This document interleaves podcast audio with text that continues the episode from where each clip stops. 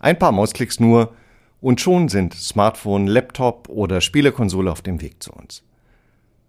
Ebenso wie die Chips, die in unseren Autos oder in unseren Kühlschränken stecken. Das hat Auswirkungen auf das Klima, denn der Warentransport auf den Weltmeeren ist für zwei bis drei Prozent der globalen CO2-Emissionen verantwortlich, Tendenz steigend. Um zu erfahren, wie sich das ändern lässt und ob ich eines Tages eine Kreuzfahrt klimaneutral buchen kann, bin ich vor zwei Wochen nach Augsburg gefahren und habe mich mit Uwe Lauber unterhalten. Uwe Lauber ist Vorstandsvorsitzender von MAN Energy Solutions, einem Unternehmen mit dreieinhalb Milliarden Euro Umsatz, das unter anderem große Schiffsdieselmotoren entwickelt. Mein Name ist Johannes Winterhagen, ich bin Redakteur im Ressort Technik und Motor der Frankfurter Allgemeinen Zeitung. Herzlich willkommen zum The Economy Podcast. Herr Lauber, wir sitzen hier im MAN Hochhaus in Augsburg. MAN steht für Maschinenfabrik Augsburg-Nürnberg. Das weiß vielleicht nicht jeder. Auch für 350 Jahre Industriegeschichte in Deutschland, ein bisschen mehr vielleicht sogar. Und ist bekannt, das sieht man auch, wenn man hier unten das Foyer betritt, für den Dieselmotor, den Rudolf Diesel hier industrialisiert hat. Mittlerweile machen Sie aber eine ganze Menge mehr, äh, vor allen Dingen in Richtung Klimaschutztechnologien auch. Vielleicht können Sie mal ganz kurz aufspannen, was im Portfolio der heutigen MAN sich befindet. Ja, also erstes Mal können Sie an unserem Namen erkennen, dass wir nicht mehr der reine Diesel und Turbo sind. Also M1 Diesel und Turbo. Wir haben vor geraumer Zeit eine Namensänderung vorgenommen, um zu unterstreichen, dass wir auf dem Weg sind, ähm, Dekarbonisierungslösungen anzubieten. Und das mit unserem Know-how, weil das ist das, was unser Asset eigentlich auch ausmacht.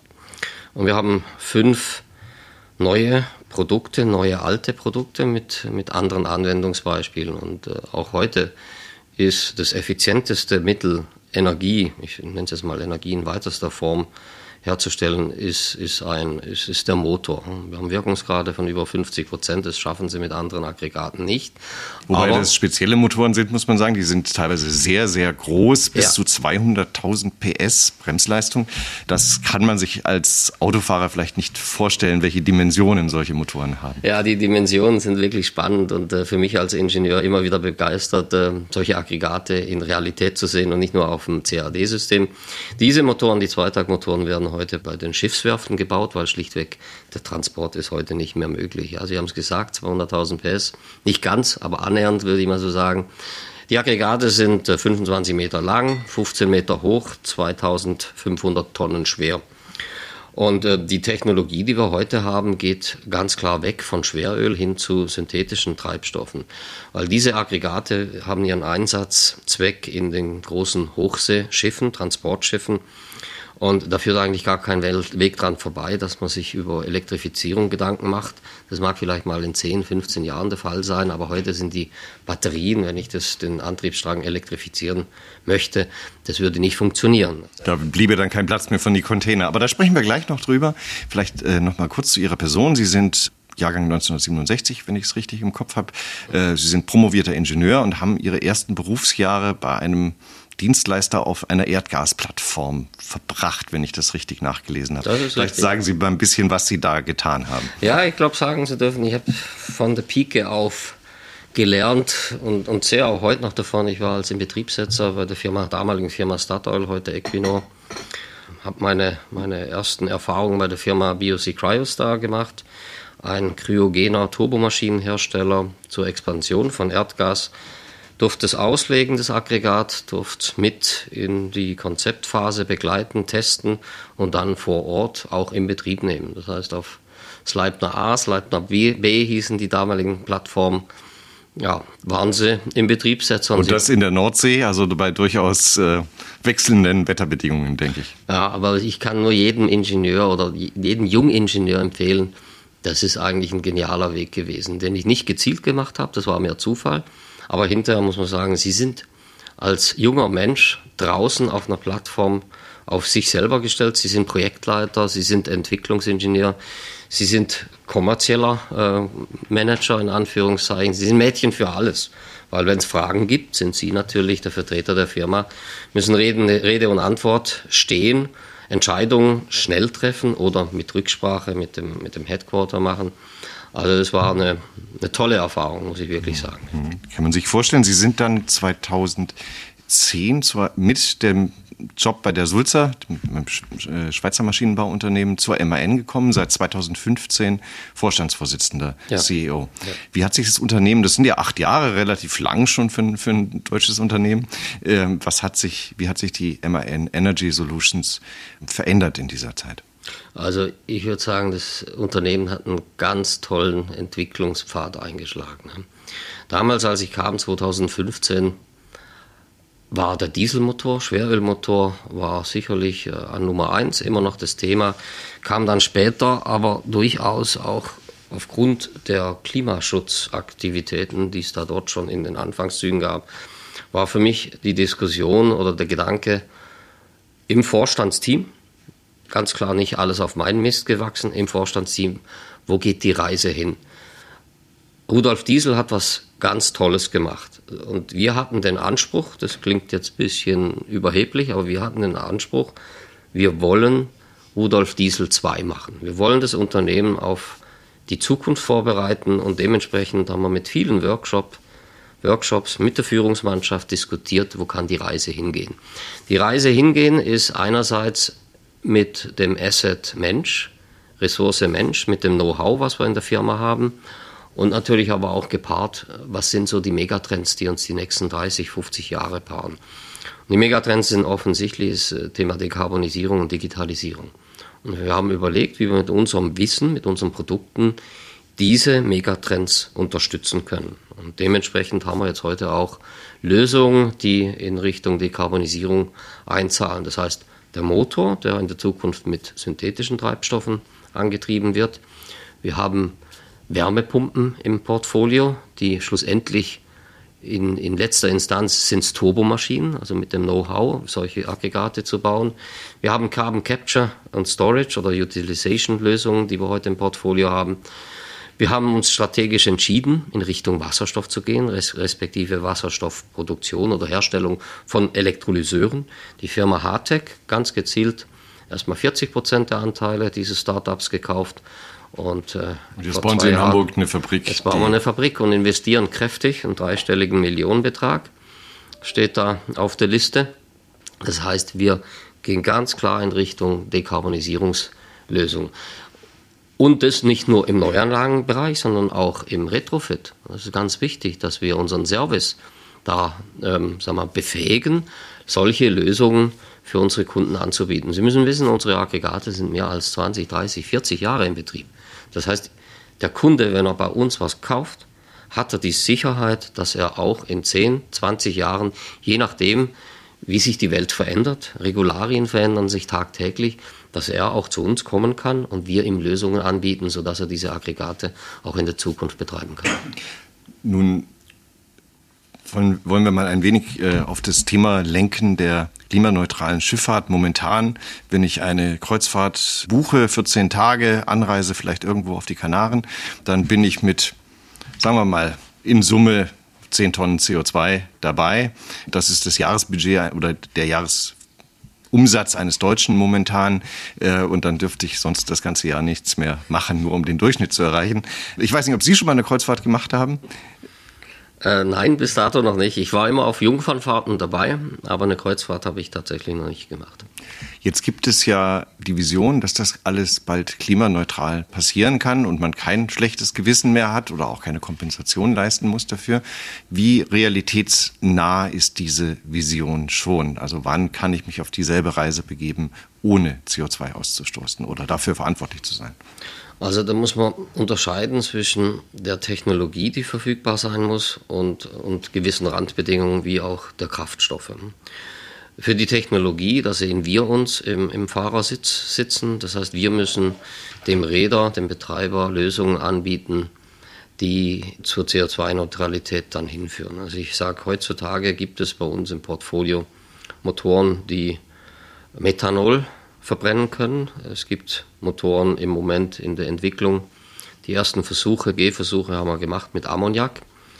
Ich möchte aber auch nicht ausklammern das Thema Gas, Erdgas, weil alleine indem ich von Schweröl auf Erdgas umrüste, habe ich schon einen riesigen Hebel, das heißt eine Reduktion von rund 20 Prozent des CO2-Ausstoßes. Und dieser Wandel, den die Marineindustrie macht, der wird nicht von heute auf morgen passieren. Bis die kompletten alternativen Treibstoffe verfügbar sind, ist für mich sicherlich ein gängiger Weg immer auch noch LNG, also Erdgas als solches. Und ich kann dieses Erdgas ja auch anreichern mit synthetischem Gas, das künstlich hergestellt wird, wenn es dann verfügbar ist. Aber die Infrastruktur muss aufgebaut werden. Da sind immense Kraftakte notwendig, Anstrengungen notwendig im Sinne der, der Investitionen. Das wird nicht von heute auf morgen passieren. Deswegen denke ich, die maritime Energiewende wird schrittweise vorangetrieben. Zum einen technologisch durch unsere Aggregate. Ich sage, da sind wir Gewehr bei Fuß. Aber natürlich der Hochlauf der äh, alternativen Treibstoffe muss auch kommen. Jetzt sind ja ein Gutteil unserer Hörer nicht Experten für Chemie und Kraftstoffe. Deswegen müssen wir noch mal ein bisschen diese Kraftstoffvarianten, die Sie gerade nannten, auseinanderdröseln. Denn das sind ja schon unterschiedliche Stoffe. Methanol ist ein Industriealkohol. Wieso ist der grün? Da ist ja Kohlenstoff drin eigentlich. Ja, da ist Kohlenstoff immer noch drin, was man dort braucht. Also das C-Atom muss natürlich dann in einer, in einer Art und Weise hergestellt werden, ob über biogenes äh, Verfahren können Sie das machen. Wir beschäftigen uns auch heute über Zukunftstechnologien wie Direct Air Capturing, ja, dass man das CO2 aus der Luft schlussendlich nimmt. Oder so wie es heute in der, in der EG in Europa ähm, auch äh, tatsächlich angewendet werden soll. Ich kann CO2 nehmen aus Prozessen, wo es unabdingbar ist, wo CO2 anfällt Insofern ich aber dann äh, eine Steuer bezahle. Ne? Also Thema ETS und also so. Einen, einen solchen Methanolreaktor haben Sie ja, ja. als äh, Pilotanlage in Chile in Betrieb, in der Anlage, die dadurch bekannt ist, dass Porsche da ja. äh, die ersten synthetischen Kraftstoffe draus kauft. Da ist Methanol nur ein Zwischenprodukt in diesem Fall. Das heißt, diese Anlagentechnologie ist, die man da jetzt sehen kann, das wäre verfügbar in auch in großem Maßstab. Ich meine, das ist jetzt eine sehr kleine Anlage, die jetzt eine halbe Million Liter Kraftstoff, glaube ich, pro Jahr erstmal ähm, äh, erstmal damit beginnt. Wie, wie nah ist das? Wie sicher ist dieser Prozess von der Herstellung her? Der Prozess selber ist sicher, aber die, die, die Skalenfaktoren, die wir brauchen, also wir brauchen ja nicht nur eine halbe Million Liter, das ist ja ein Tropfen auf einen heißen Stein. Nehmen Sie jetzt nochmal unser, unser Beispiel der Schifffahrtsindustrie. Das sind heute 300 Millionen Tonnen an Schweröl, die man substituieren muss mit einem alternativen Kraftstoff.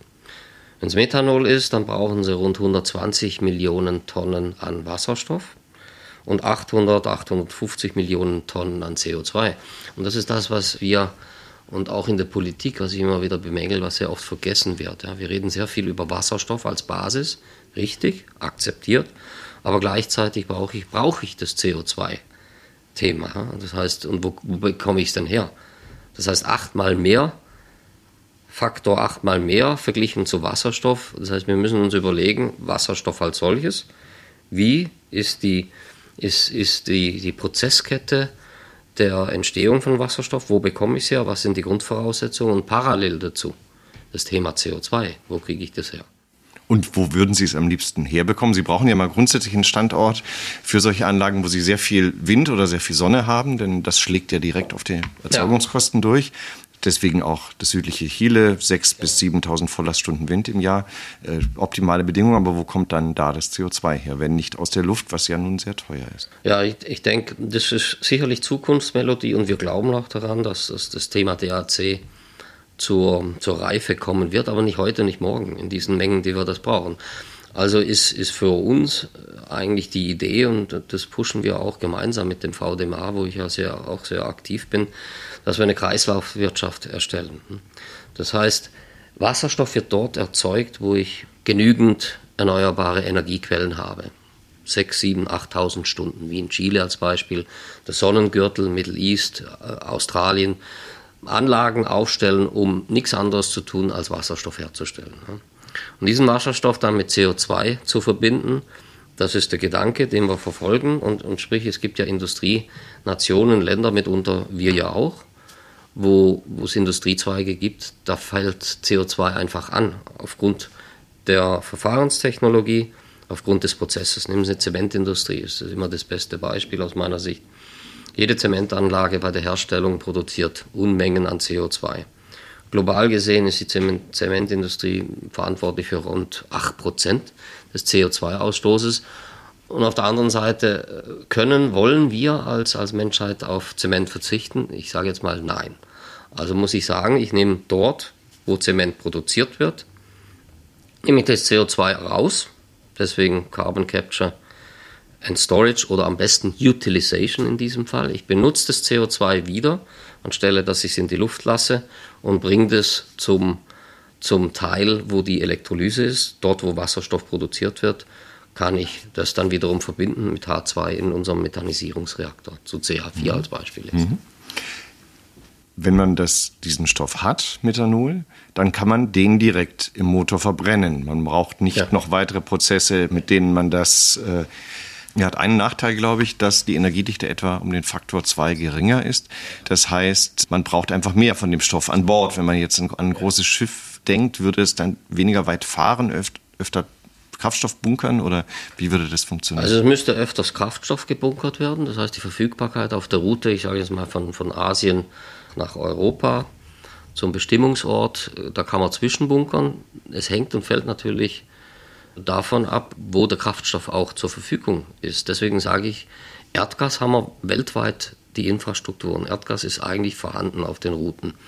Sprich, das mit Thema Methanol muss erstmal muss, muss hochgefahren werden. Das ist richtig.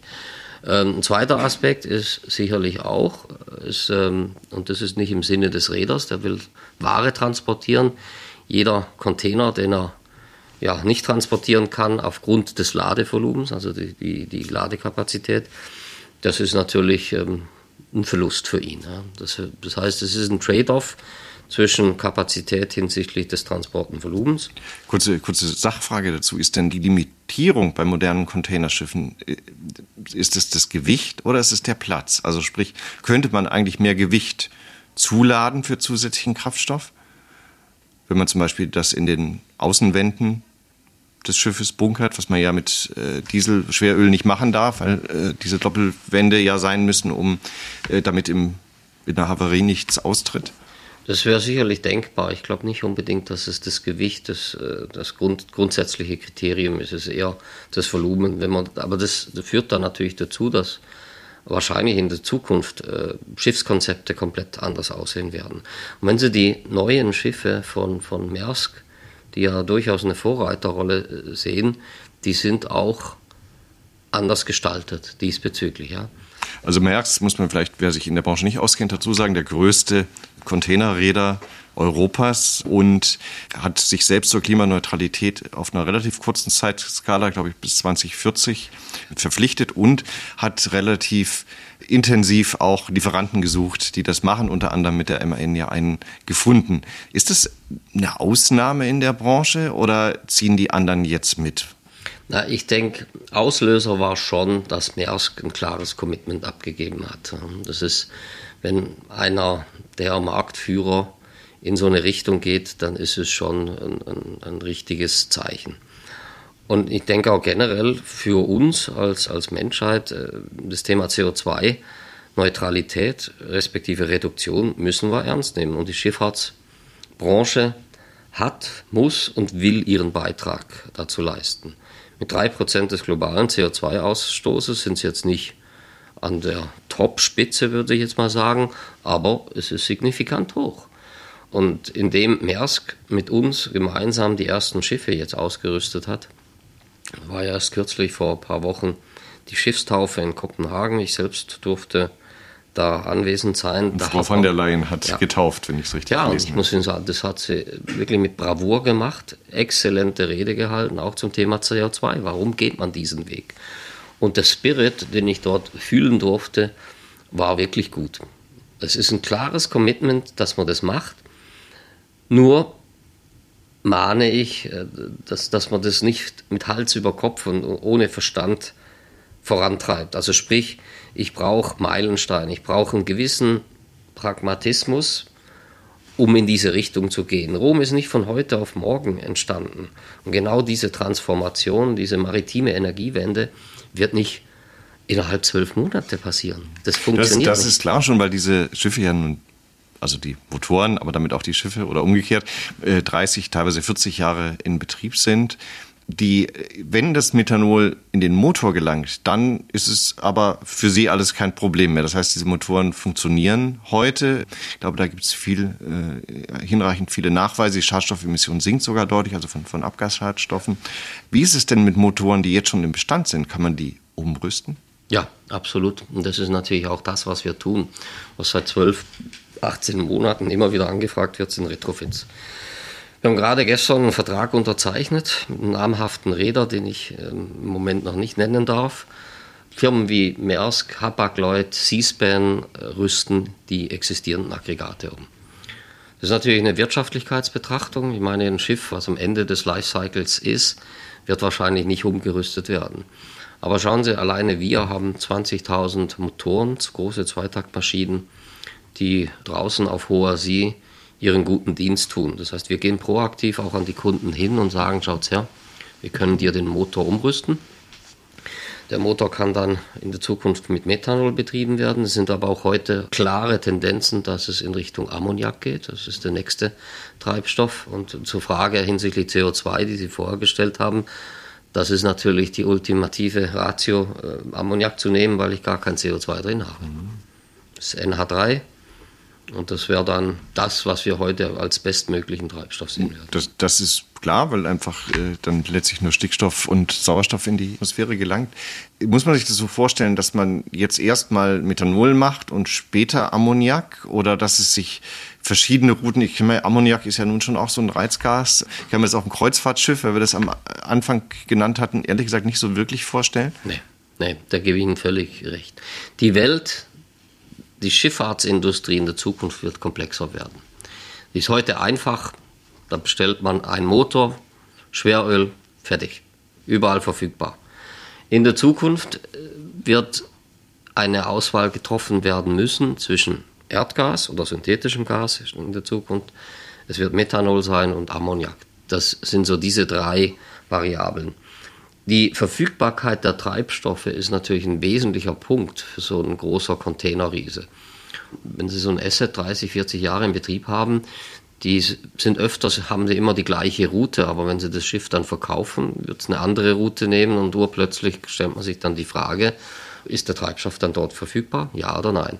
Heute sind die Motoren immer dahingehend konzipiert, dass sie Dual-Fuel-Motoren sind für die Emissionsschutzgebiete mit äh, Gas und für die, ähm, für die äh, Hochsee mit Sch äh, Schweröl. Ja, nicht nur. Das eigentlich nicht. Wenn Sie keinen Treibstoff verfügbar haben, muss das Schiff ja trotzdem betrieben werden, ob Sie es wollen oder nicht. Also das heißt dann, der Ansatz sollte dann in der Zukunft schon so sein, dass ich immer den alternativen Treibstoff, wenn er dann verfügbar ist, mit dem dann das Schiff betreibe. Ob sie im Hafen sind oder aus hoher See sind, das spielt keine Rolle. Aber wenn es nicht verfügbar ist, dann müssen sie in Gottes Namen halt umschalten auf das Schweröl, was heute überall immer noch vorhanden ist, oder Dieselöl, je nachdem, wie man das sieht. Mhm. So wichtig der internationale Warenhandel auf den Weltmeeren auch ist, insbesondere für einen Industriestandort wie Deutschland, über die Wettbewerbsfähigkeit eines Landes entscheidet nicht zuletzt, wie es in Sachen Digitalisierung und künstliche Intelligenz bestellt ist. Darüber berichten meine Kollegen Holger Schmidt und Johannes Winkelhage in ihrem wöchentlichen The Economy Briefing. Was Sie diese Woche zusammengetragen haben, das hören wir uns nun kurz an. In wenigen Minuten sind wir dann wieder zurück im Büro von Uwe Lauber, um über klimaneutrale Schifffahrt zu sprechen. Guten Tag an alle The Economy-Fans draußen an den Rundfunkempfängern. Ein neuer Podcast kommt zum Thema digitale Ökonomie von Holger Schmidt und Johannes Winkelhage. Holger, ich glaube, das war eine harte Woche für alle Beteiligten. OpenAI und Sam Altman haben Großkonzerne, kleine Unternehmen, Verwaltungsräte und ganz viele AI-Interessierte in, nicht in Angst und Strecken versetzt, aber in Atem gehalten. Gib noch mal einen kurzen Überblick, was seit vergangenem Freitag passiert ist. Ja, in der Tat eine sehr wilde Nummer. Es begann damit, dass der Verwaltungsrat von OpenAI, das ist ja eine gemeinnützige Gesellschaft, und da gibt es sozusagen den Non-Profit-Arm und den Profit-Arm. Und der Verwaltungsrat äh, hat dann Sam Altman ja rausgeschmissen Freitagabend, weil er nicht aufrichtig kommuniziert habe, so hieß es. Was genau damit gemeint war, haben wir nie erfahren. Dann gab's wildes Verhandeln, dann dachte man, er kommt zurück. Dann hieß es auf einmal, nein, er kommt nicht zurück. Er geht zu Microsoft. Das war aber, glaube ich, nur ein Manöver, um die Börse zu beruhigen und ähm, die Konkurrenz ein bisschen in Schach zu halten. Dann gab es wieder Verhandlungen und auf einmal hat der Drahtzieher Ilya Sutzkever getwittert, ja, das hätte ihm alles ganz furchtbar leid, das war nie seine Absicht und er werde alles tun, um die Firma zu wiedervereinen. Ja, und auf einmal war Sam Altman wieder zurück. Und das ist aber noch nicht das Ende der Geschichte, weil jetzt alle wissen wollen, warum wurde er denn eigentlich rausgeworfen? Was war denn der Hintergrund? Und da verdichten sich die Gerüchte um eine, ja, eine Superintelligenz mit dem Namen Q von der wir noch nicht so genau wissen, was sie kann, wie sie funktioniert, aber sie soll wohl, ja, die sogenannte allgemeine künstliche Intelligenz ganz gut schon sich angenähert haben. Das heißt, ja, so intelligent wie ein Mensch. Und da ist jetzt die Frage, stimmt das? Wissen wir alles noch nicht, ist alles noch in der Schwebe, aber es mehren sich die Gerüchte, dass OpenAI etwas gelungen ist, was man Jahrzehnte für nahezu unmöglich hielt, eben diese allgemeine künstliche Intelligenz zu erreichen oder sich zumindest ihr zu nähern. Wir leben in spannenden Zeiten, dass, äh, dass die Geschichte geht weiter. Die US-Regierung hat sich eingeschaltet, weil sie genau weiß, da äh, passiert etwas Großes, da müssen wir genau hingucken und äh, dann natürlich auch die Chancen nutzen. Ist aber auch Larry Summers da jetzt in den Verwaltungsrat eingezogen. Also da gibt es jetzt viele sehr politische, sehr spannende Entwicklungen und es wird sich sehr schnell weiterentwickeln. Da ist die Geschichte noch nicht zu Ende erzählt. Ja, ich glaube, das Besondere an Q und wenn man das Sternchen mitspricht, Q-Star, ist, dass es gelungen ist, offensichtlich mathematische Aufgaben zu lösen. Während die Language Models ja, wie der Name schon sagt, bisher eher auf Sprache trainiert waren, ist es Q-Star offensichtlich gelungen, jetzt auch eins und eins zusammenzuzählen, was für eine künstliche Intelligenz ein Riesenschritt ist, weil das der Einstieg sozusagen auch in die mathematische Welt beinhaltet und das könnte wirklich ein riesiger Fortschritt Richtung zu dieser allgemeinen künstlichen Intelligenz, zur Singularität, wie man es auch bezeichnet, bedeuten. Aber wir haben im Briefing in der Woche natürlich noch mehr und vor allem unsere beliebten Gastbeiträge. Und das knüpft mit Werner Kraus vom Fraunhofer Institut für Produktionstechnik und Automatisierung direkt an die OpenAI-Diskussion an. Vom Feind zum schlauen Freund lautet die Überschrift über seinem Artikel. Und Holger, magst du was dazu sagen? Ja, es geht darum, wie wir mit Hilfe der künstlichen Intelligenz die Roboter ähm, ja, intelligenter machen, natürlich in Anführungszeichen, wie sie, wie sie besser mit uns interagieren können, wie sie schneller dann auch Aufgaben erledigen können, ohne dass wir sie jedes Mal hart programmieren. Da findet gerade ein Paradigmenwechsel statt, weil wir eben sie Roboter nicht nur als, als dumme Maschinen betrachten, sondern wirklich als Teil des, des Lebens. Natürlich auch mit den Service-Robotern werden sie immer wichtiger, nicht nur in den Fabriken, sondern auch in, im, im täglichen Leben. Das geht dann weit über den Saugroboter hinaus. Also da passiert im Moment Moment sehr viel und das schreibt uns Werner Kraus äh, regelmäßig auf. Also wird der Roboter oder auch die AI zum Kollegen in Zukunft? Ja, so kann man das nennen. Ja. Es geht immer, und das ist der nächste Beitrag von Axel Metzger, der Professor an der Humboldt-Universität äh, in Berlin ist, sich mit bürgerlichem Recht und Immaterialgüterrecht, wie man es nennt, beschäftigt. Wem gehören die Maschinendaten? Eine Frage, die sich vielleicht trivial anhört, die aber für die großen Maschinenhersteller natürlich extrem wichtig ist, wenn man an Predictive Maintenance und so weiter denkt. Er titelt, Dateninhaber verlieren ihre Machtposition. Wem gehören denn die Maschinendaten am Ende, Holger? Ja, das ist die gute Frage, die man nicht, nicht hundertprozentig klären kann. Die Geschichte ist ja derart, dass wir natürlich Daten teilen müssen, um die Vorteile der Vernetzung hinzubekommen. Und deswegen, ja, macht es keinen Sinn oder ist es ökonomisch auch oft nicht, nicht sinnvoll, auf den Daten zu hocken und sie nicht mit anderen zu teilen und dann hat man die Wertschöpfung der Vorteile nicht erreicht. Insofern wird versucht, dieser Data Act sozusagen dieses Teilen zu ermöglichen und das äh, könnte die, die bisher auf den Daten gehockt haben, schlechter stellen. Also eine, eine komplexe Geschichte, aber extrem wichtig, gerade für den deutschen Maschinenbau, weil die natürlich die Daten besitzen im Moment und ja, wenn sie nicht mehr sozusagen das Monopol drauf haben, könnte es für sie ein bisschen schwieriger werden. Also eine extrem wichtige Geschichte gerade für die deutsche Industrie. Hm. Ist die Frage, wem die Daten gehören, ob sie sozusagen den Unternehmen, die die Maschinen einsetzen, gehören oder den Herstellern der Maschinen. Es klingt ein bisschen trocken, aber es ist ein super spannendes Feld, weil wenn man Daten als das neue Gold oder Öl bezeichnet oder was auch immer, wird sehr schnell klar, um welchen Schatz da gerade gefochten wird. Ein anderer Schatz, die Suche. Markus Kaspari von Denzu hat uns aufgeschrieben zur Social Search und sieht Google unter Druck, weil immer mehr Leute über Reddit, TikTok oder andere Social Medias ihre Suchen ausführen. Was hältst du von diesem Trend, Holger? Ja, also da ist etwas, was Google natürlich nicht gefällt, dass man, wenn man ein Produkt sucht, eben nicht mehr direkt die Suche ansteuert, sondern das woanders tut. Amazon hat das schon eine Zeit lang sehr erfolgreich praktiziert, dass man mehr als die Hälfte der, der Suchanfragen starten auf Amazon und äh, ganz viele äh, tun das mittlerweile auch auf TikTok, die sich mit sehr stark mit E-Commerce verbinden und da ja sortiert sich sozusagen das, das Ökosystem neu für die, für die relevanten Suchen und äh, das schreibt uns Markus Kaspari äh, sehr schön auf, dass sich dort dort ja ein Paradigmenwechsel anzeigt und der Google wahrscheinlich äh, unter Druck bringen wird, ganz eindeutig.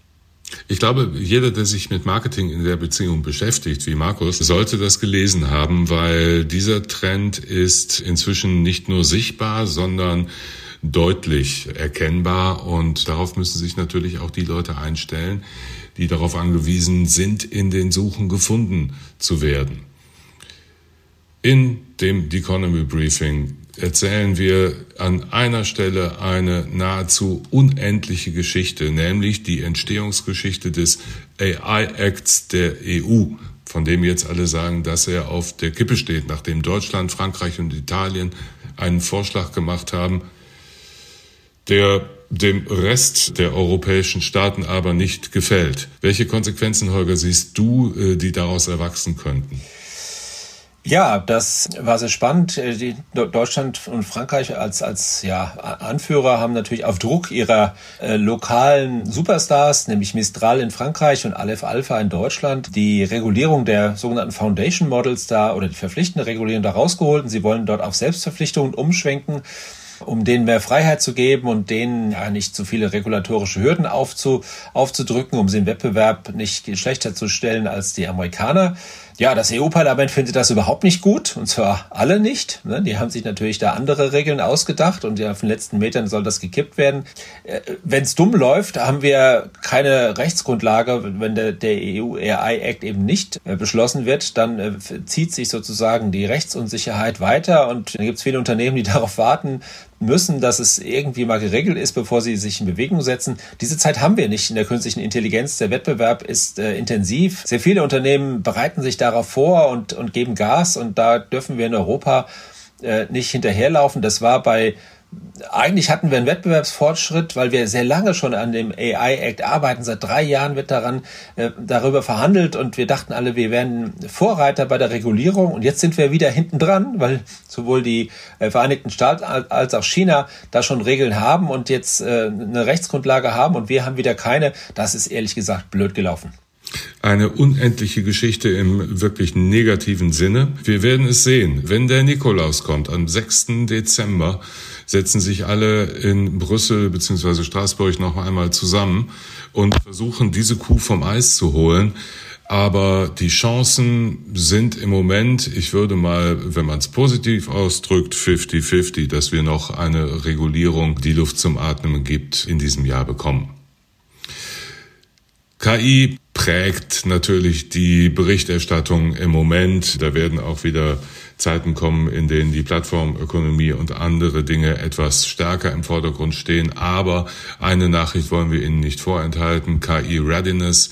Nur sieben Prozent der deutschen Unternehmen sind auf KI vorbereitet. Ich finde das ein bisschen wenig, äh, Holger. Was meinst du? Ja, ist es auch. Im Vergleich zu den anderen äh, Ländern sind wir da ein Stück weit hinten dran. Der, der, globale Durchschnitt liegt bei 14 Prozent. Die Amerikaner als unsere ja, schärfsten Wettbewerber sind auch schon bei 18 Prozent und auch die, die sich schon deutlich äh, auf den Weg gemacht haben, äh, der Anteil ist dort größer.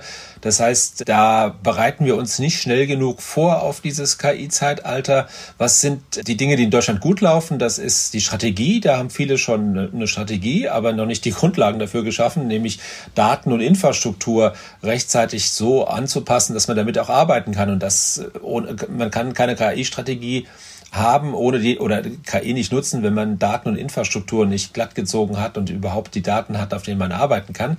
Insofern ist das dann relativ wertlos, eine Strategie zu haben, wenn, wenn die, die, die Datenlage nicht da ist. Da haben wir echt Nachholbedarf, da müssen wir uns jetzt echt ranhalten, weil die Welt hat sich gerade aufgemacht, um KI zu nutzen. Das sieht man überall, dass die Investitionsbudgets dorthin umgeschichtet werden, dass Leute geholt werden, dass man sich äh, sozusagen die Potenziale erschließt. Das ist, der Zug ist nicht aufzuhalten und da können wir jetzt echt nicht mehr länger warten.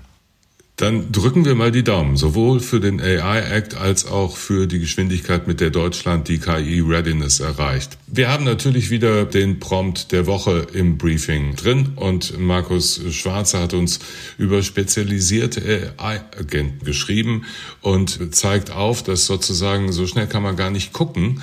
Im Moment die Unternehmen, kleine Startups, größere Unternehmen Modelle entwickeln, wie sie bestimmte spezifische Datenschätze oder auch die eigenentwickelten Prompts an OpenAI oder an die anderen Language Models andocken können, um sehr spezialisierte Aufgaben einfach zu lösen. Er schreibt von Consensus aus Boston, die 200 Millionen wissenschaftliche Dokumente in eine Datenbank gepackt haben, Research GPT und dadurch natürlich im Sinne von einzelnen Prompts viel einfacher durchsuchbar machen, als das bisher der Fall gewesen ist. Dass das manchmal etwas kostet, dass da Abos abgeschlossen werden müssen, das gibt er durchaus zu, halte ich aber auch für völlig erforderlich und notwendig, weil auch dort sind Datenschätze auf einmal in einer Art und Weise zugänglich, die sehr, sehr einfach, viel einfacher ist als die bisherigen Suchanfragen über komplizierte SQL-Fragen und so weiter und so fort. Viele werden das leidvoll kennen und sich noch daran erinnern. Das alles ändert sich mit äh, der künstlichen Intelligenz, mit den Large Language Models. Holger, heute du das Schlusswort. Ja, das KI-Thema wird uns natürlich auch in der nächsten Woche beschäftigen. Wir gucken dann auf Catena X und andere Dinge, die sozusagen mit der Digitalisierung weiter sich beschäftigen. Bis dahin wünschen wir eine gute Woche und äh, freuen uns auf ein Wiederhören in der nächsten Woche. Und schauen Sie auf die Website. Es gibt nicht nur das Briefing, es gibt die Website äh, der Economy, wo wir Sie immer wieder auf dem Laufenden halten. Es gibt die App unter FAZ Pro und wir stehen weiter dazu mit uns verpassen Sie nichts, wie man bei Sam Altman und OpenEye gesehen hat. Auch von mir eine schöne Woche und machen Sie es gut, bleiben Sie uns gewogen. Wir müssen einmal über Ammoniak noch sprechen. Mhm. Äh, das ist ja nicht so zündwillig, also das brennt ja nicht so einfach. Das ist ja gewisserweise auch ein Vorteil, ein Sicherheitsvorteil. Aber das heißt, diese Motoren, die brauchen immer so ein bisschen Dieselöl, damit sie die zünden. Zumindest wenn sie die großen Zweitakter damit machen. Ja, sie brauchen Pilotöl, ich will es mal so nennen. Und äh, Pilotöl kann, kann Dieselöl sein, ja, wie Sie sagen. Es kann aber auch Biodiesel sein. Es kann ein anderer Kraftstoff sein, der leicht äh, entzündbar ist. Also wenn Sie Biodiesel nehmen, sind Sie wiederum CO2-neutral. Ja. Aber das ist so. Das sind diese niedrig viskosen Treibstoffe, die gut für Sicherheit, ja, nicht von alleine so äh, entzünden, sondern sie brauchen, ich sag mal, zwischen, zwischen 4 und 5 Prozent brauchen sie, brauchen sie Pilotöl. Nochmal zurück zum Methanol. Das Methanol ist auch ja eine Basis für Flugtreibstoffe. Ähm, das ist ja auch Kerosin. ein für, für E-Kerosin, wie es so schön ja. heißt, also letztlich synthetisches Flugbenzin. Das kann man ja mit Ammoniak auf diesem Pfad nicht machen. Das heißt, eigentlich wird es immer irgendwie so Verfahren geben, für die man CO2 braucht, weil fliegen kann man definitiv weder wahrscheinlich über lange Strecken mit äh, Wasserstoff noch mit Ammoniak, auch Ammoniak auch wegen der Sicherheitsthemen nicht. Ja, das sehen wir ähnlich. Deswegen sagen wir auch immer, unser Slogan ist, ist Wasserstoff schwimmt und fliegt. Das heißt, äh, für die Hochseeschifffahrt und für die Luftfahrt braucht man Wasserstoff als Basis. Aber ich brauche dann immer noch einen Zusatzstoff. Die Zahlen sind fast ähnlich. Ich habe vorher genannt, dass wir in der Marinewelt 300 Millionen Tonnen an, an Schweröl ersetzen müssen. Ungefähr die gleiche Zahl ist bei der Luftfahrt notwendig. Und wenn ich das mal so sehe, dann schreit es förmlich, dass diese zwei Industriezweige dazu dienen als Take-off-Zweig, um diese synthetischen Treibstoffe auch voranzutreiben, weil die brauchen äh, immense Mengen an Treibstoff, an synthetischem Treibstoff. Und dementsprechend natürlich auch immense Mengen an Wasserstoff, aber auch CO2. Wenn man jetzt diese Prozesse hätte, um Schifffahrt und ähm, Luftverkehr zu versorgen, dann könnte man ja ein bisschen was abzweigen, auch für die Autos, zumindest die Autos, die noch mit Verbrennungsmotor fahren, oder? Ja, sicherlich, natürlich. Da spricht auch nichts dagegen. Das ist ja die, die Idee, die Porsche da in Chile hat, um dem 911er-Fahrer auch äh, ein gutes Gewissen zu geben, dass er durch, den synthetischen, durch den Einsatz von synthetischem Treibstoff, dass er sein Auto auch 40, 50 Jahre betreiben kann. Weil Hauptaspekt ist wirklich, ist, ist die existierende Flotte. Das ist auch die größte Sorge für, für in der Marineindustrie. Was mache ich mit den 20.000 Schiffen, die da draußen auf hoher See sind, äh, die mit unseren Motoren heute mit Schweröl betrieben werden? Ich kann zwar schon verlangen von dem Räder und dem Betreiber, ja, alles stilllegen. Nun, das geht Dann nur leider der globale genau, Handel das, vollends zusammen. Der ist ja nicht. nun schon so, da gibt es ja so schon genug Herausforderungen. Wenn wir glaube ich, jetzt hinreichend geklärt haben, dass technisch das möglich ist, dass sie auch, ich glaube beim Ammoniak schon auch noch mehr im Forschungsmotor, da gibt es auch die ersten Motoren, werden jetzt erst gebaut, da ist der Rückstand vielleicht noch ein bisschen höher, aber grundsätzlich technisch sozusagen, dass alles möglich sein wird, auch die Herstellung möglich sein wird, dann stellt sich natürlich die Frage, wer stellt das wo her? Mhm. Also Sie meinen, wer stellt den Treibstoff her oder wer stellt die Aggregate? Die Aggregate, sage ich jetzt mal. Sagen Sie, das können Sie und andere. Das, da gibt es auch noch ein paar andere deutsche Firmen. Insofern, das ist gesetzt. Nein, wer, wer, wer investiert in entsprechende Anlagen und wo wird er oder sie das tun? Ja, deswegen muss man sich immer den, die, die, die chemische Formel des Treibstoffes angucken. Und was alle, alle Treibstoffe, synthetische Treibstoffe gemeinsam haben, ist das Thema Wasserstoff. Und wenn wir das ernst meinen mit grünen oder CO2-neutralen Treibstoffen, muss dieser Wasserstoff in letzter Instanz natürlich äh, über erneuerbare Energiequellen kommen. Weil nur so bin ich zu 100 Prozent CO2-neutral. Das heißt, über Elektrolyse stelle ich Wasserstoff her. Und, und, wenn man das mal so anguckt, wie viele Sonnenstunden und, oder Windstunden wir hier in Europa haben, da gibt es natürlich ganz andere Regionen der Welt. Chile haben sie vorher genannt als bestes Beispiel, haben sie Grundlast, Windenergie als Beispiel. Middle East Sonne pur, ja, die ganze Zeit über, um, und dort könnte man den Wasserstoff herstellen. Ja. Ziemlich preiswert, also sehr preiswert, das muss ja auch die Ansage sein. Thema Wirtschaftlichkeit ist immer ein Riesenthema. Aber das dann in, in Verbindung bringen mit CO2 ist hier in Europa durch unsere Regularien relativ schwierig. Ja. Weil laut europäischer Gemeinschaft, laut der, der Gesetzesvorlage, sehen wir ja nur vor, dass wir synthetische Treibstoffe nach Europa liefern können, bei denen das CO2 entweder biogen erzeugt worden ist oder über das Thema Direct Air Capturing, was heute auch noch nicht geht, oder sie haben einen CO2-Preis bezahlt dafür. Dann können sie das machen. Ja. Das heißt, indem wir diese Forderung haben, die unterstreiche ich, das ist auch gut so. Das ist, das ist für mich die ultimative Ratio. Dort müssen wir hinkommen. Nur andere Regionen, andere Länder sind da pragmatischer unterwegs. Nehmen Sie das Beispiel Amerika. Also nochmal, nur damit es ganz deutlich wird. Das CO2, was man braucht, um solche synthetischen Kraftstoffe herzustellen. Das kann entweder biogen hergestellt sein, das heißt letztlich aus pflanzlichen Reststoffen, sonst wieder ist die Menge begrenzt, auch weltweit. Wir wollen klein. vermutlich nicht, dass dafür anderorts Wälder abgeholzt werden. Das Direct Air Capturing aus der Luft das CO2 zu nehmen, das ist sehr teuer momentan. Ich kenne Zahlen von bis zu 600 und 1000 Euro 1000 pro Euro, Tonne ja. ähm, CO2. Ähm, und man braucht ja, wie wir vorher schon errechnet haben, ein bisschen CO2, um so einen Liter Kraftstoff herzustellen. Ja. Und äh, die dritte Möglichkeit heißt, also ich habe in der EU-Verordnung wahrgenommen, 70 Prozent CO2-Minderung müssen da sein in so einem Kraftstoff. Erstmal ein vernünftiges Ziel.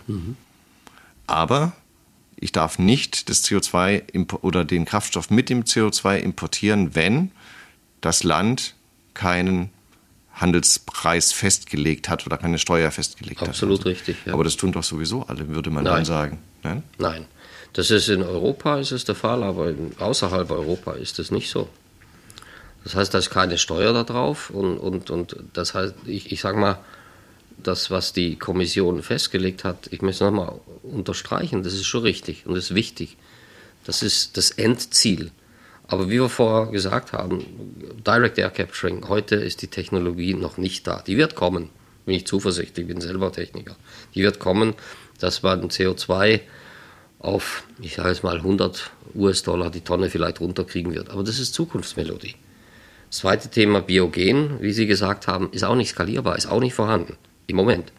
Und das dritte, Carbon Capture, ähm, wo, wo, ein, wo ein effektiver CO2-Mechanismus dabei ist, ob das eine CO2-Tax ist, ist nur in Europa der Fall.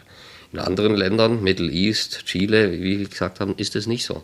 Das heißt, man geht dort pragmatisch vor. Man nimmt das CO2 aus Industriezweigen, Zementwerk zum Beispiel. Zementwerk äh, anstelle, und das, das ist für mich wirklich pragmatisch und zielgerichtet. Ich fange halt mal an mit dem Hochlauf. Ich weiß, das ist nicht das ultimative Ziel, das so zu machen, aber ich mache den Hochlauf in Schritten. Ja.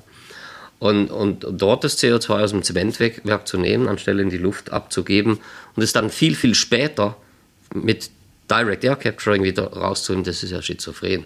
Also nehme ich das raus, wir brauchen Zement und verwende das wieder. Ich glaube, der Hintergrund, warum sowas in der Gesetzgebung steht, ist ja eine Verordnung Ja. eigentlich, ist, dass man nicht Motivation geben will, CO2 intensive Prozesse in der Stahlherstellung zum Beispiel zu verzögern. Ähm, und nicht sagt, okay, dann haben die Industrien laufen so weiter, die müssen dann weniger investieren und damit kommen CO2-neutrale Technologien weniger schnell zum Einsatz. Das ist ja, glaube ich, der Hintergrund dieser. Ähm, aber Sie sagen, das trägt nicht. Es trägt nicht. Und vor allem führt es dazu, dass diese Treibstoffe dann nicht importiert werden können in Europa. Und das ist ja die Krux. Und eigentlich braucht, zurück zu unserem kommen, die Schifffahrtsindustrie händeringend. Und ich sage, jeden Schritt, den wir tun, auch wenn nicht optimal, ist der richtige Schritt. Nur wenn ich jetzt da warte, dann fährt die anderen, andere Länder an uns vorbei. Und ich sage sogar heute, wir rennen denen schon wieder hinterher. Und das ist fatal. Deswegen wäre es uns als MAN, aber auch hier dem Fachverband VDMA wichtig, wenn man hier pragmatischer vorwärts gehen würde. Ja. Jetzt kann man unterstellen, das würde jetzt so ein Aramco als großen Erdölproduzenten, der ja dann, wenn die Schifffahrt jetzt sagt, 2050 Ziel Klimaneutralität, ich brauche diese Kraftstoffe, dann produzieren die das eben in Saudi-Arabien und dieser Kraftstoff dürfte dann aber auch nicht importiert. Also nicht ist Methanol werden. aus.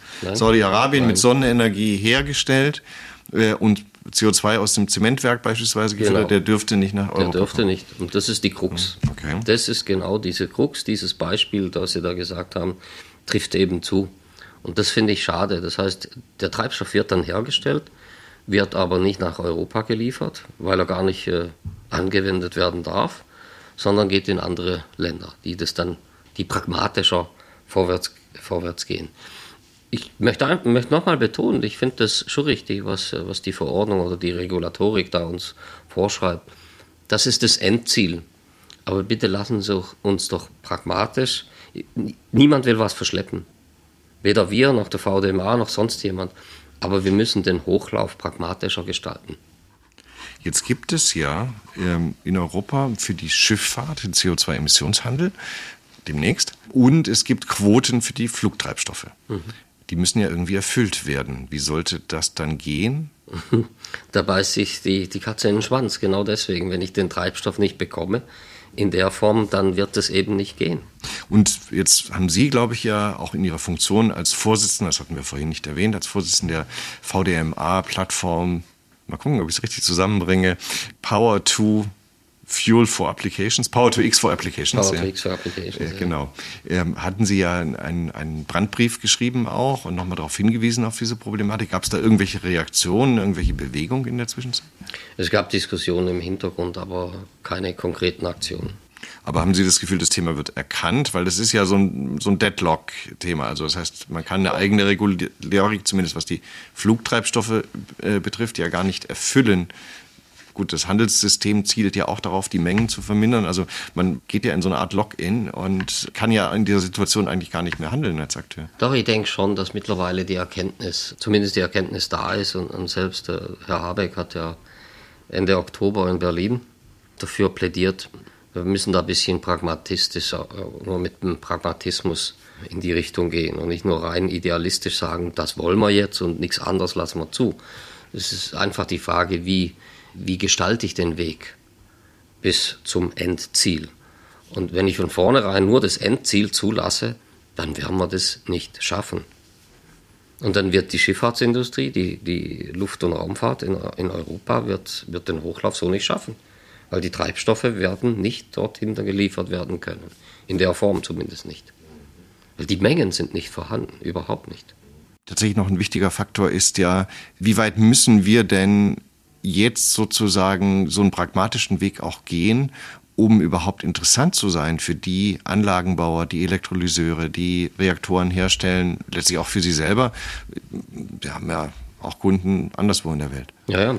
Ja, aber das ist genau das. In, in, Im Rest der Welt wird es ja gebaut. Das ist, das ist ja genau das Thema. Wir haben die Technologie, die wir dann international vertreiben können wenige Projekte in Deutschland oder Europa, ich will es mal so sagen, aber die Anreize sind nicht da, weil einfach wir sind zu, zu idealistisch unterwegs. Das ist das Ideal, aber auf dem Weg dorthin, und ich nehme wieder das Beispiel mit Amerika oder auch andere Länder sind es, das ist pragmatischer. Ja?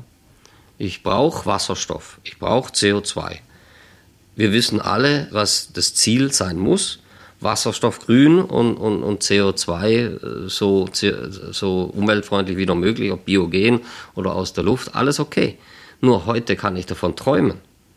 Ich werde, wenn, wenn ich diese Forderung so stringent halte, werden wir den Hochlauf so nicht schaffen, weil niemand in die Richtung gehen wird, dort zu investieren. Ich brauche da einen pragmatischen Ansatz. Ich nehme den IRA als Beispiel in den USA, wo so ein Hochlauf eben passiert. Es gibt aber durchaus auch vom, von Seiten der Anlagenbauer auch Begrenzungen. Ja? Sind die Anlagen überhaupt verfügbar? Die PEM-Elektrolyse, das, das sind wir alle in guten Händen. Der Hochlauf geht nun mal leider nicht so schnell, ja? weil es da schon noch technologische Hürden gibt. Wir bauen selber eine Gigafactory in Hamburg auf. Ähm, einer unserer Konkurrenten ist uns ein Tucken zuvor. Der hat jetzt gerade eine Eröffnungsfeier gefeiert. Sie sehen erst, es geht erst jetzt los. Nur was kommt zuerst, das Huhn oder das Ei? Bei der PEM-Elektrolyse gibt es ja auch noch ein Rohstoffthema mit dem Iridium als Engpass. Äh, wie, wie ernst ist der zu nehmen? Wenn wir über jetzt wirklich diese 300 Millionen Tonnen Schifffahrt plus 300 Millionen Tonnen Luftfahrt plus Auto plus dann Wasserstoff für, für Stahl und, und, und andere Industrien denken, dann brauchen wir ziemlich viele Elektrolyseure. Scheitert es am Ende daran, dass ein Kernkatalysatormaterial nicht da ist? Nein, das wird nicht daran scheitern. Wir werden, und das ist unsere Entwicklungsaktivitäten, gehen auch dahin, dieses Iridium zu ersetzen. Das heißt, der heutige, heutiger Stand der Dinge ist, dass wir ein Zehntel des Iridiums heute bei den modernen Elektrolyseuren einsetzen, wie wir für vor zwei Jahren gebraucht haben. Also auch da sage ich, die Technik wird sich etablieren, aber das wird nicht von heute auf morgen passieren. Ne? Also es ist, es funktioniert, Stand der Technik und dieses Stand, dieser Stand der Technik muss hochskaliert werden. Und wenn einer da meint, ich sitze vorm CAD und blase das einfach mal ein bisschen größer auf, Faktor 10 da rein, dann ist gut so. Der Teufel steckt dann im Detail. Und sind genau diese Fragen. Die Rohstoffverfügbarkeit, wenn ein Stack, was das Herzstück eines Elektrolyseurs darstellt, der heute 30 auf 30 Zentimeter kubisch vielleicht ist. Und dann geht es in Richtung der Mega-Anlagen. Dann wird so ein Stack nicht mehr so klein sein. Dann wird er eine Größe haben, die dann ein Gewicht von anderthalb, zwei Tonnen hat kriege ich diese Materialien, die ich da brauche, all diese Themen. Das mit, hoch, mit, mit, mit hauchdünnen Membranen. Ja, die, genau, diese Membranen gibt es die Verfügbarkeit, dann sind die, die Stacks äh, sind atmosphärisch, es gibt aber welche, so wie unsere, die sind, gehen hoch bis auf 30 Bar Wasserstoff, was, was ein Vorteil ist für den Kunden, wenn ich, weil ich muss ja Wasserstoff dann auch später wieder mal transportieren. Deswegen ist das Ansinnen so hoch, der, den, den Druck des Wasserstoffs so hoch wie möglich zu erhalten. nicht komprim komprimieren oder so stark komprimieren muss. Ja, genau, weil, weil auf die 30 Bar Wasserstoff, das, das, das, das kleine Molekül zu komprimieren, heißt dann wieder mehr Verdichter, mehr Strom. Und das ist ja auch nicht im Sinne des Erfinders. Deswegen sagen wir, wir wollen gern auf diese Schiene hochgehen. Und Sie sehen, da gibt es schon auch in der Skalierung das eine oder andere Thema, was man technologisch lösen muss. Und, und indem ich das sage, ich, ich muss ja mal anfangen, verstehen Sie? Deswegen pragmatisch, lasst uns doch mal hingehen. Lasst uns doch mal solche Anlagen bauen. Hm. Jetzt ist das ja nun nicht eine Haltung, für die wir Deutschen, auch die deutschen Ingenieure, aber die deutsche Bürokratie ganz bestimmt nicht bekannt ist. Wie oft verzweifeln Sie daran? Sehr oft, eigentlich tagtäglich, muss ich wirklich sagen. Und ich glaube, ich bin mittlerweile auch dafür bekannt und für das Zitat. Also wenn ich irgendwann mal in Pension gehe, dann schreibe ich ein Buch mit dem Titel Aus dem Tagebuch einer Schnecke. Und ich meine damit schon, Deutschland, wir, wir, sind, wir sind so ein tolles Land, wir haben so tolle Produkte, Technologiefirmen ohne Ende. Aber es ist einfach schade, dass wir diese Technologie nicht hier, auch in Deutschland, zur Anwendung kommen lassen. Es gibt heute die, die größte Power-to-X-Anlage, steht immer noch in Werte, 2013 unter Mithilfe von uns gebaut. 6 Megawatt. Man muss vielleicht nochmal wieder Leute sagen, dass der, der Abnehmer damals war, der Auftraggeber quasi, der war der Audi, Audi. die Audi. Äh, gesagt haben, in der Zeit, wir wollen ähm, unsere Erdgasmotoren nicht mehr mit fossilem Erdgas, sondern mit synthetischem Erdgas. Genau. Ähm, und äh, das Ganze ist ein paar Jahre her und die meisten Menschen, die nicht daran gearbeitet haben, haben es tatsächlich schon vergessen. Das Thema Erdgas ist im Auto auch gar kein Thema mehr. Deswegen ist das, aber die Verfahren sind ähnliche, die Sie auch für die Schifffahrt einsetzen können. Das sind eins nur in anderen Maßstäben. Genau, natürlich. nur viel, viel größer. Das sind vier Windkraftanlagen, glaube ich, oder zwei, die Ja, da das ist relativ das klein. Sehr, sehr, sehr, sehr klein.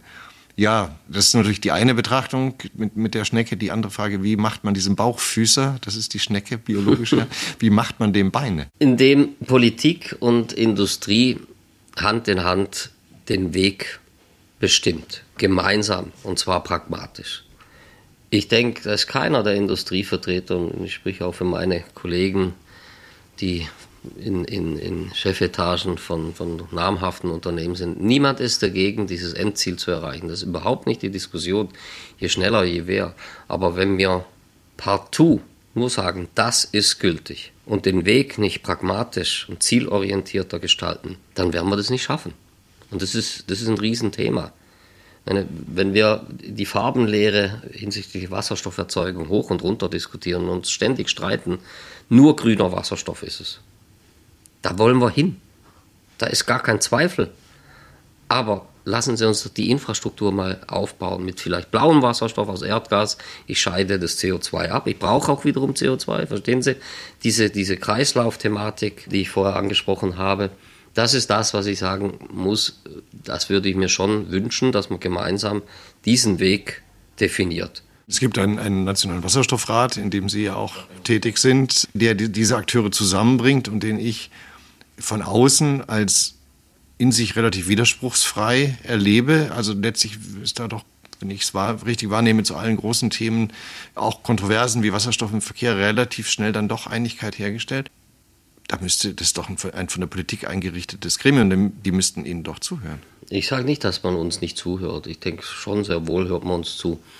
Aber die Entscheidungsfreudigkeit, jetzt das umzusetzen, was der Wasserstoffrat in, in diese, dieses Empfehlungsschreiben gemacht hat, da hapert Und wenn sie dann in Tat und Wahrheit gehen, die ganzen Behördengänge, die sie da machen müssen, Genehmigungsverfahren, das ist in, in, bei uns in Deutschland ist ein Irrsinn. Wir haben Kunden für unseren Elektrolyseur. Da ist der Elektrolyseur schneller fertiggestellt und der Kunde hat bis dato noch keine Genehmigung, um Wasserstoff betreiben zu dürfen. Ja. Weil diese neuen, neuen Technologien vom, vom Verfahren her, die können sie nicht einfach irgendwie eine Norm aufmachen. Der arme Beamte, ich will gar nicht mit dem schimpfen, der hat ja nichts anderes zur Hand. Deswegen auch da wiederum müssen, müssen schnellere Entscheidungen, so Bypass-Funktionen eingeführt werden, dass diese Anträge schneller bearbeitet werden und pragmatischer bearbeitet werden. Ja. Also Bürokratismus ist, ist nicht nur in Deutschland, aber ich nehme jetzt mal, wir sind hier in Deutschland, das ist schon ein Thema, was uns da hier verlangsamt und, und wo, wo ich durchaus sehe, wiederum das Beispiel mit USA, da ist von der Anfrage einer CCS-Anlage dort bis zum Auftragserhalt sind bei uns zwei, drei Monate. Und dann wird das Ding gebaut. Das ist unglaublich, mit was für einer. Und ich sage nicht, dass das richtig ist. Ja? Vielleicht ein gütiger Mittelweg wäre vielleicht scheiter. Aber uns hemmt im Moment dieser Bürokratismus zum einen, aber auch die Beantragung dieser, dieser, dieser Themen. Wenn ich mit, mit Kunden rede, die so eine Anlage bauen wollen. Kleinere Betriebe, die haben auch gar nicht, gar nicht die Mittel, Ressourcen, um solche Anträge zu schreiben. Das ist, das ist richtig mühsam. Das heißt, die sagen, ja, das sind zum Teil Fördergelder, die ich beantragen könnte, aber ich, ich, ich komme in diesem bürokratischen Dschungel, ich habe keinen Durchblick, ich habe auch keine Ressourcen, ich lasse lieber sein. Und so ist eine Lähmung, so entsteht eine Lähmung. Jetzt ja, gab es ja am Montag einen, einen, einen großen Auftritt von zwei Ministerpräsidenten und dem Bundeskanzler zu einem schon vom Namen her sehr komplizierten Initiative, wo es letztlich aber um die Planungsbeschleunigung geht in Deutschland. Richtige, das sind richtigen Ansätze, wirklich. Der Ansatz ist das eine, aber wenn Sie das einem Nachwuchstalent in Ihrem Unternehmen bescheinigen, ist das nicht unbedingt schon ein Lob. Also es müssen natürlich jetzt auch Taten folgen. Ich will es mal so sagen. Ja. Ich meine, jeder sieht es ein. Ich meine, die Gespräche, die ich für die Kritik hinsichtlich Entbürokratisierung von Deutschland, das sind ja immer wieder, sind ja keine neuen Themen. Aber wir schaffen es einfach nicht, die PS auf die Straße zu kriegen. Und das ist eben irgendwie, das ist, das ist schon die Krux. Und im Endeffekt, äh, der eine zeigt auf den anderen. Nehmen Sie das Beispiel CCS oder CCU, ist in Deutschland bis dato ja immer noch verboten. Ja, mag alles seinen, seinen Sinn haben, alles okay man kommt ja zum Schluss, ein Umdenken ist ja da, dass das doch vielleicht nicht so schlecht ist. Wobei verboten ist das Speichern, also das CCS. Wenn Sie jetzt eine Zementanlage betreiben, wie es Heidelberg Zement tut, die jetzt anders heißen, Heidelberg Materials, jawohl, vielen Dank, Heidelberg Materials und nutzen das CO2, um daraus ähm, Flugbenzin herzustellen, also Flugkerosin muss man korrekterweise sagen, weil Flugbenzin gibt es auch, dann ist das legal, das dürfen Sie schon machen in Deutschland. Ja, aber wir dürfen es nicht transportieren und speichern, wie Sie sagen. Weil man weiß ja im Moment immer noch nicht bei vielen Anwendungen, was mache ich damit. Deswegen speichern sollte möglich sein. Andere Nationen, nehmen Sie Norwegen, die machen das seit wie viel, 20, 30 Jahren wahrscheinlich schon. Das sind andere Ansätze, die dort verfolgt werden. Ja, Dänemark baut jetzt den größten CCS-Speicher in der Nordsee. Zeigt ja auch, dass es nicht immer alles auf die EU zu schieben ist, oder? Nein, das, nee, nee, nee, ähm, nein, absolut. Ist ja ein EU-Mitglied wie wir, mit Ausnahme dass sie nicht den Euro haben? Nee, absolut nicht. Aber die gehen dann voran. Und das ist das, was ich sage, pragmatisch. Also wir haben jetzt gelernt, technisch wäre ein, mit einem vernünftigen Zeitrahmen eine klimaneutrale Schifffahrt möglich. Das heißt, der Turnschuh, den ich vielleicht dann doch in Asien bestelle, äh, der könnte CO2-neutral zu mir kommen. Ich könnte besagte Kreuzfahrt ohne schlechtes Gewissen machen. Das klingt toll. Wir haben auch gelernt, dass das politisch nicht ganz einfach ist mit den heutigen Rahmenbedingungen. Vielleicht zum Abschluss noch mal so ein Best-Case-Szenario. Wann kann ich mich ins Flugzeug sitzen, wenn jetzt alle doch sich einen Ruck geben? Wann kann ich mich ins Flugzeug sitzen, kann besagte Kreuzfahrt unternehmen und kann sicher sein, dass es weitestgehend klimaneutral. Das ist natürlich ein Stück weit ein Blick in die Glaskugel, aber ich bin wirklich zuversichtlich, dass wir nicht wir hier als Unternehmen, sondern wir als Menschheit durchaus äh, bis 2030 einiges geschafft haben. Vieles von dem muss natürlich jetzt in Taten umgesetzt werden, aber es kristallisiert sich schon raus, es sind die und die Treibstoffe. Bis vor einem Jahr, Schifffahrtsindustrie, war das Thema Ammoniak noch gar nicht äh, so akut, wie es heute jetzt ist. Man sieht heute durchaus klarer, wohin die Reise geht. Und das gibt Firmen, doch auch eine gewisse Investitionssicherheit, weil Unsicherheit führt dazu, dass kein Räder ein neues Schiff bestellen will, weil er, oder einen neuen Motor bestellen will, weil er gar nicht weiß, ja, was ist denn der Treibstoff der Zukunft. Ich glaube, wir sind durchaus die letzten halb, anderthalb Jahre ein gutes Stück vorangekommen. Wir dürfen nur, jetzt nur nicht nachlassen, sondern sukzessive, schrittweise vorangehen und dann auch mal Zwischenschritte akzeptieren, die nicht dem 100% Ziel Genüge tun.